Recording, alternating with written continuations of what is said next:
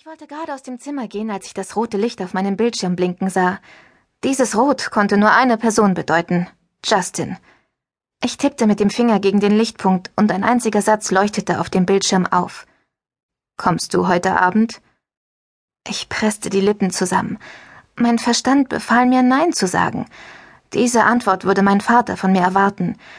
Aber ich war in Versuchung, mit Ja zu antworten.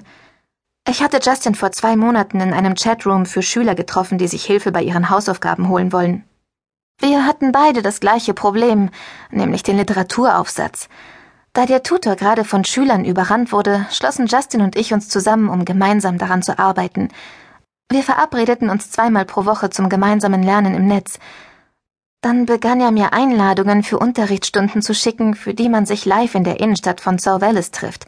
Er versicherte mir, die Gruppen seien sehr klein und hilfreich, aber der Gedanke, ihm persönlich zu begegnen, versetzte mich in Panik. Ich bin die Sicherheit meiner Online-Profile gewohnt und lebe geschützt hinter den Avataren und Cliparts, die ich entwerfe, um meine Persönlichkeit auszudrücken. In der digitalen Welt kann ich sein, wer immer ich will. Jeder Fehler lässt sich mit einem Klick ausradieren. Aber in der richtigen Welt kann absolut alles passieren, als würde man sich auf Glatteis begeben. Ich starrte noch immer auf den Bildschirm, wo seine Frage geduldig wartete, und ein seltsames Gefühl schoss durch meinen Körper. In diesem Moment wusste ich ganz einfach, dass ich ihn heute sehen musste. Manchmal ist so ein Bauchgefühl fast wie Schicksal, als würden die beiden Hand in Hand arbeiten, um dein Leben über den Haufen zu werfen. Ich sprach die Antwort laut aus und meine Stimme wurde automatisch in eine digitale Nachricht umgewandelt. Vielleicht. Das erschien mir als die beste Reaktion, falls ich später doch noch die Nerven verlor. Eine Sekunde später erschien seine Antwort. Das Leben ist zu kurz, um vielleicht zu sagen. Warum bedrängte er mich? Wieso ist es dir so wichtig, mich zu treffen? fragte ich. Wieso ist es dir so wichtig, mir auszuweichen? Ich habe Hausarrest, für eine ganze Weile. Nur zögernd drückte ich auf Senden, Bisher hatte ich Justin keinen Einblick in mein Privatleben erlaubt. Eine Weile? Meinst du ein paar Wochen? fragte er. Ich musste lachen, aber es klang bitter. Versuch's mal mit zweieinhalb Jahren, dachte ich. Doch so genau brauchte er nicht Bescheid zu wissen.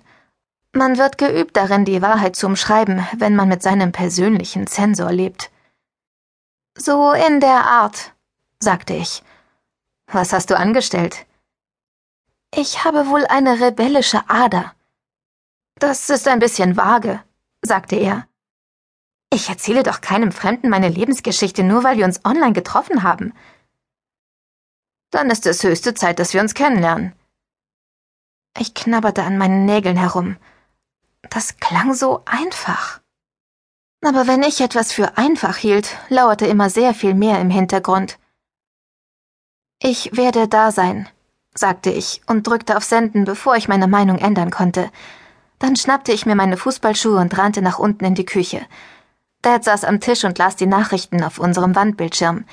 Neben ihm war Mom in eine Zeitschrift vertieft. Sie ist vermutlich die einzige Person, die behauptet, dass Computerbildschirme ihren Augen wehtun. Mein Vater musterte missbilligend die Schuhe in meiner Hand. Ich dachte, die Saison sei vorbei, meine Finger krampften sich unwillkürlich fester um die Schuhe, während ich ihn unbewegt ansah. Wir haben sehr ähnliche Augen, groß und durchdringend, grau mit grünen Sprenkeln. Wenn Dad wütend wird, färben sich seine Augen dunkel wie Gewitterwolken.